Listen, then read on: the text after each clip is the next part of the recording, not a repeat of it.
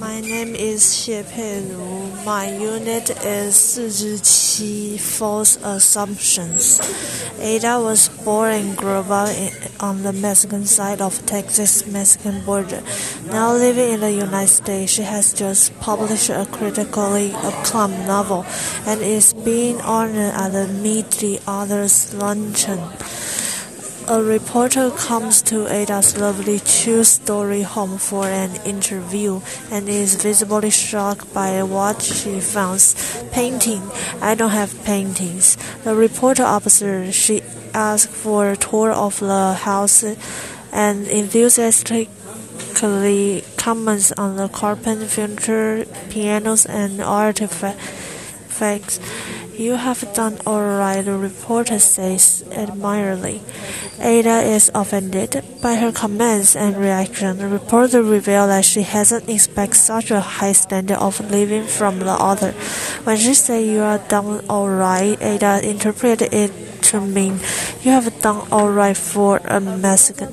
The reporter have no notion of Ada's background. She probably assumed that Ada is pull himself up out of poverty. No doubt she would have been astonished to discover that Ada's mother was the principal of an exclusive school in Mexican City, and that the family had long been a part of social elite in Mexican government and the arts.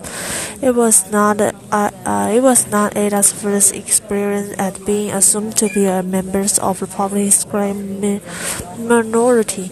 Once, when she visited a self-proclaimed psychic, the circle declared, "You have overcome great hardship.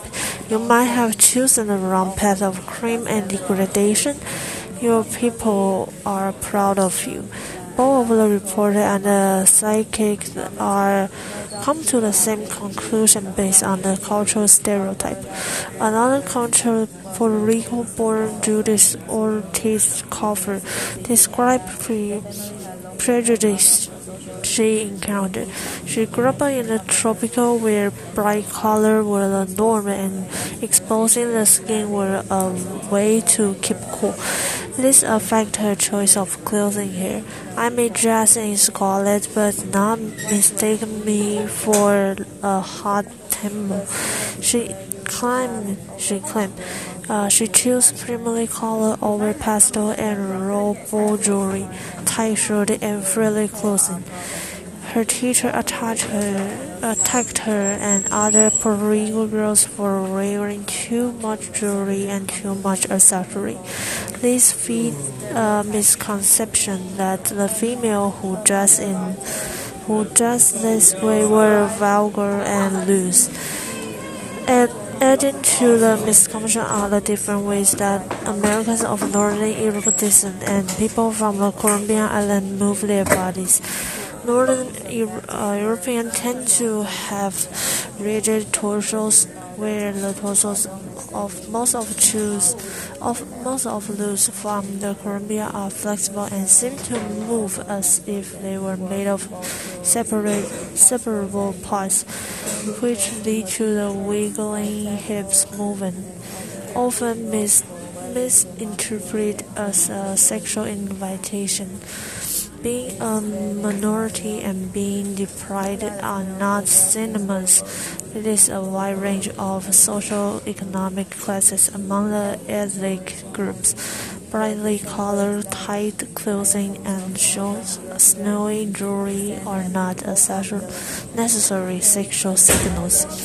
Cultural upbringing has shaped our shaped how people move their bodies. People with roots in Northern European tend to hold their torsos regularly. These from the Caribbean move their bodies more fluidly. And I think uh, they have the same situation in Taiwan.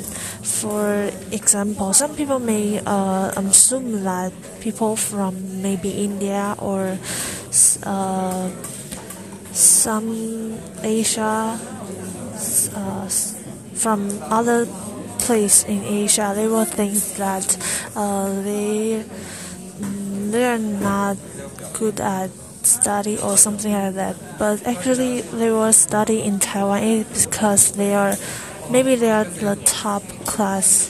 They are uh, they are the top in class, so they search for another for other chance to study abroad. So I think is uh, Taiwan have the same situation, but I think we should learn more about um, not having some prejudice to the to those people